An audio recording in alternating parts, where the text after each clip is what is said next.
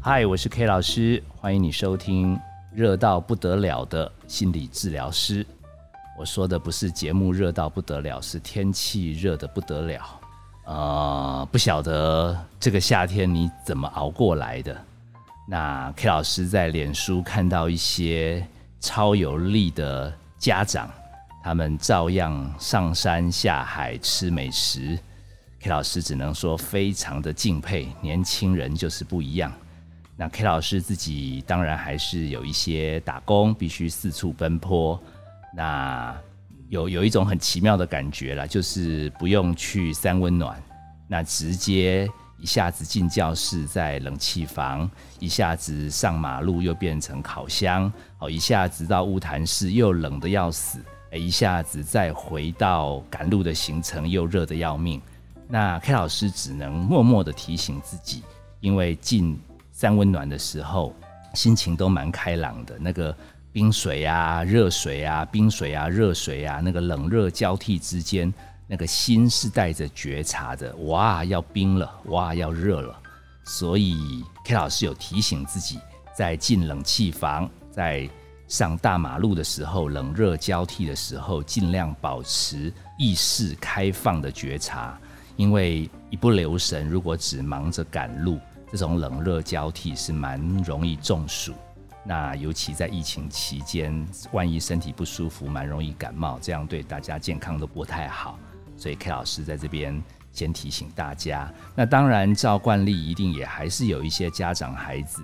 他们也不上山，也不下海，也不吃美食。这个暑假他们家里有一点低气压，好那个。考试放榜了，有些孩子跟我讲，他的大学志愿不理想，似乎对他的人生前途有一些迷茫。其实他们不知道，前面才刚走一个大学毕业了，科系也还算热门，然后为了什么找工作，什么这边应征那边面试，也搞得一个头两个大。那最妙的是，还有一些家长收到小孩子上。高中这个入学的这个成绩落点，然后好像不能进前三志愿，就传简讯来跟 K 老师讲说，可能将来也没办法进国立大学了，因为他们那个比较后段的学校，好像将来升国立的升学率不高。那最妙的是，还有那个小学要升国中的，也跑来问 K 老师一零八课纲。什么什么学习历程档案？请问在心理学上面有怎么样制作的方案，可以让这个高中老师、大学教授在审的时候可以比较进入状况？哦，好像把 K 老师当教育专家。嗯，综合这些苦恼，K 老师决定在这个闷热的夏天录一集，叫做《志愿迷思与志向迷失》。哦，一个是那个考。前几志愿的志愿，一个是人生志向的志向，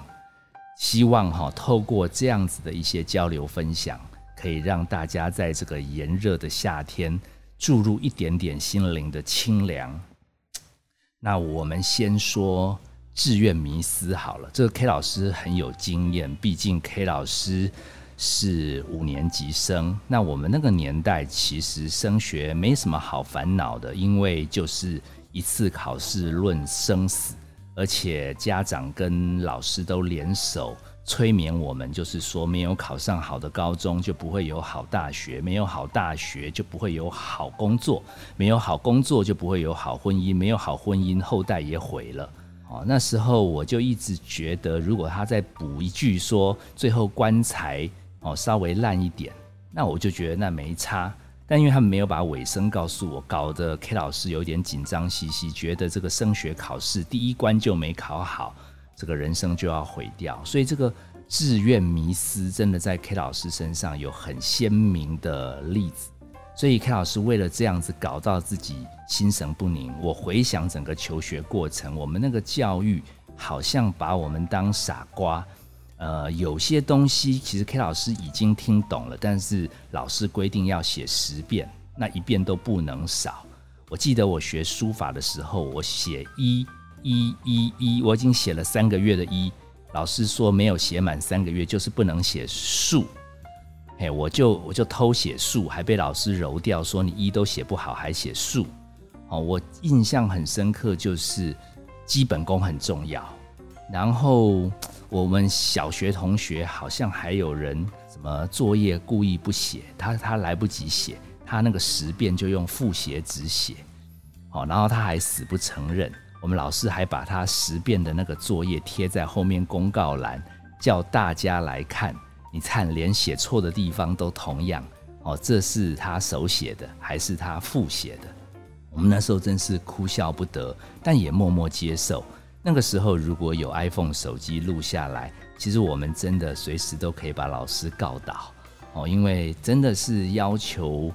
我们不能说没必要，但是好像社会氛氛围就是这样支持着，家长也认同。那这样的过程。造就的一个结果就是，啊，有些人哦很幸运的苦读有成，他终于考到了前几名。那有些孩子，我觉得资质也不差，但是因为是一个排序的，它是一个志愿的一个顺序，所以你差一分，诶，你有的时候命运就完全不一样。所以大家对这样一个传统的教育虽然很公平，可是有一个麻烦点，它有限额的。来让呃一二三四五六七八九十第十一名就进不来了。可第十一名说不定只是那一次感冒，说不定只是那一次多错了一题，他就变成人生失败组了。他的命运从此就不一样。所以在这样的一个教育体制下，哦，造成了很多人是 loser。哦，其实他们没那么差，只是刚好前面有人运气好一点，挤到前几名。那也让前几名。后来当上大学教授的这个胜利组也不爽，因为他们觉得他们其实再早三年，他们也应该可以得到。可是按照这个一个萝卜一个坑，他必须按部就班的来前进。所以他们在进入教育界之后，看到国外的孩子什么可以不用背书包上学啊，可以在游戏中学习啊，他们吸收到了一些国外的精神，他们就回来推动教改。刚好我们的家长也还蛮买单的，因为呃，刚好这二十年来，我们的孩子越生越少，然后家长自己念书的时候，为了这个志愿排序，搞了自己人生很辛苦，所以他们也希望他们的孩子将来在学习的路上不要受这么多的苦。他们的阿公阿妈也还在，所以他们也举双手双脚赞成，让他们的小孩可以有一个快乐的童年。那他们每一个都被当天才、当金孙来教育，他们哈不用一笔一画慢慢写十遍，嘿，他们有的时候哈还没有一个字完全写得很熟练，就直接被期待说你可以用十个成语来做一篇文章吗？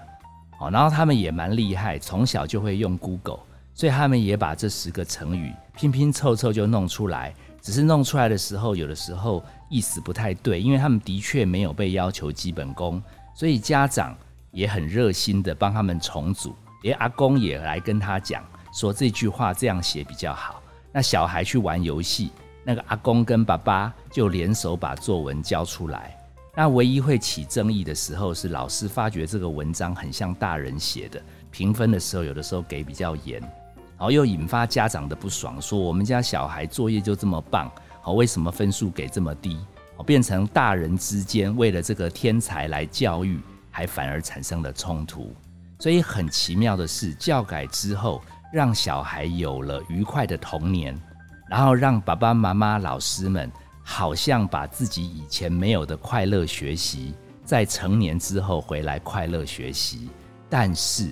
等在这批孩子的青春期、后青春期，依旧是严峻的事实。就是说，你要找到生命的热爱，只要找到生命的热爱，你就像灵魂急转弯里面有亮出那个火花，然后你人生就会从此一帆风顺。那这些孩子就一直在想：我到底热爱什么？哦，他就透过手机。去看到很多网红啊，很多知名的人士啊，很多天才，他怎么过生活？偏偏他们因为基本功比较不足，他们刻苦耐劳的毅力弱了一点点，真的不能怪他，因为爸妈跟阿公阿妈帮太多了，所以他们觉得本来事情他们只要动脑筋就可以，所以他们只醉心于找到他们生命的火花。那如果你听过以前 K 老师的节目，基本上生命什么是最大的热爱，可以找到什么志向是可以自己人生一辈子投入的，其实从来没办法用想出来。K 老师的建议是可以多尝试，可是因为我们现在的孩子很希望一次就可以试到最对的，所以他们不愿意去冒着可能会浪费时间去尝试，所以他们就用头脑想啊想啊想啊想，所以他们想了半天，最后从来都没有尝试看看，然后继续划着手机，继续看着别人好像很成功，继续开始怀疑自己。是一个没天分的人，明明自己小时候很棒啊，怎么现在一事无成？然后爸妈从很宝贝他们，到开始一直念他们，最后觉得这个孩子真的是不成才。所以整个这样的讨论下来，不晓得大家有没有发现，不管是早年的志愿为主，叫大家练好基本功，把大家当傻傻的，一步一脚印。哦，虽然浪费多一点时间，可是拼就对了。还有到后来教改，哦，童年只有一次，从快乐来学习，这样子让人可以有美好的回忆。但是在长大的过程中找志向，其实都没有错啊，只是大家都忘记了一件事情，很根本的，就是人性当中会有想偷懒的倾向。会有想取巧的本能，这真的其实没有什么好怪孩子的，因为 K 老师自己其实有的时候也想玩玩电动啊，也想躺在床上划手机呀，也想睡睡觉啊，哪要那么天气热还跑来哦录 Podcast？那为什么 K 老师会愿意呢？那还不是你们一直说什么 K 老师什么节目好啊，什么什么对我有帮助啊？啊，真是说到我的心坎里呀！我每次那个天气很热，其实 K 老师不想来的时候，就想到啊，人家还在等礼拜五要听啊，啊被你们肯定，我也只好继续卖力。所以那种东西很奇妙，好像是被人家看见，被人家发觉，好像我就会有一点来劲。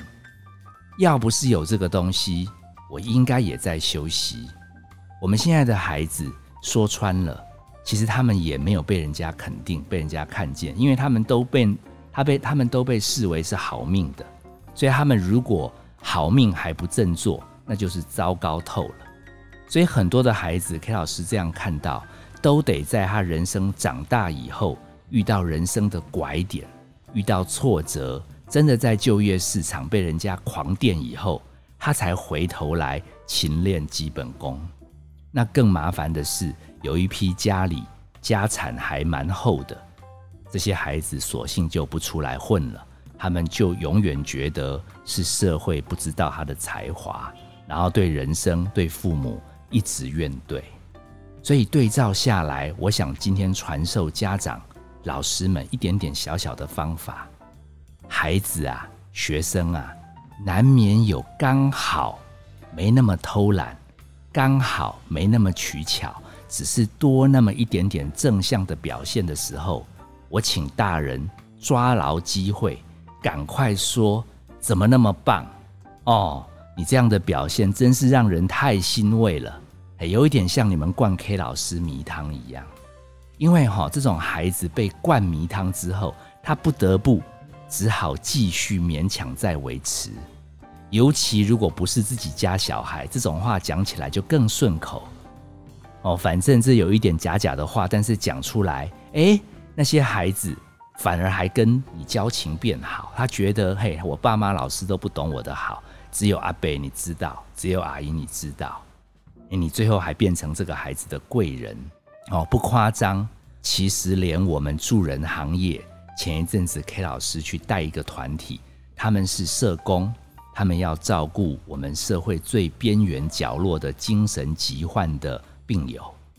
结果因为疫情，这些社工被拉去全部做防疫的疫调，他们变成每天在关怀你家有没有谁确诊，他们变好几个月没有空回去关怀他们的精神病友，他们其实在前几个月跟 K 老师上课的时候，还有人自我怀疑说，长期关怀精神病友，有的时候讲话也没有对焦，也不确定是不是真的有关心到他们，有帮到他们。所以这个行业其实流流失率蛮高，异动率蛮高的。但是经过这个疫情，他们隔两三个月再回去关怀病友，哎，病友也妙了，平常常常被社工关怀不珍惜，嘿。三四个月没人来问，一见到他就说：“啊，你怎么那么久没来？哎，你都忘记我了。”然后我们的社工突然很感慨：“哇哦，原来我们来看他，他记得哎，每次虽然都讲冷笑为讲一些有的没有的，其实他有记得我哎，K 老师，我有被他们记得哎。他们讲的时候，我感觉到他们也是被看见他们的价值。”然后他们就继续又努力下去了。所以 K 老师在这样的分享当中，虽然没有办法帮大家解决一零八课纲或者什么当年的九年一贯、什么什么教改这些问题，哈哈，九年一贯我还想到，我们那时候去推广这个教育活动的时候，还有原住民跟我们讲一天九贯，诶，他们根本就没有困扰教改的问题，所以我们在结尾。想要提醒我们的家长跟老师们，安安心心过夏天，上山下海吃美食，尽量让每一天多尝试，彼此看见对方有在努力，也多肯定孩子在每一个活动中有一点点比平常懒惰的时候正面的表列，给他们加持。必要的时候，找跟他们不熟的人来赞美他。通常这样的孩子被看见的时候，他应该就会跳脱志愿迷思。就算他还没找到生命的火花，还没办法立刻灵魂急转弯，K 老师跟各位大人小孩保证：你因为相信自己，只是在探索。而不要对自己老是质疑，其实志向迷失也只是短暂的。走着走着走着，你最后就发现，蓦然回首，你已经为人群、为社会，已经在尽一份心，为家庭的老的、小的，已经在付出了。这就是我们活在世界上这么热的夏天，我们还在努力坚持最大的原动力呀！不要小看自己，我是 K 老师，谢谢你收听今天的心理治疗师。本节目由金星文创制作，相关的节目你可以在各大 Podcast 平台收听。希望可以带给大家面对未来的勇气。我们下次见。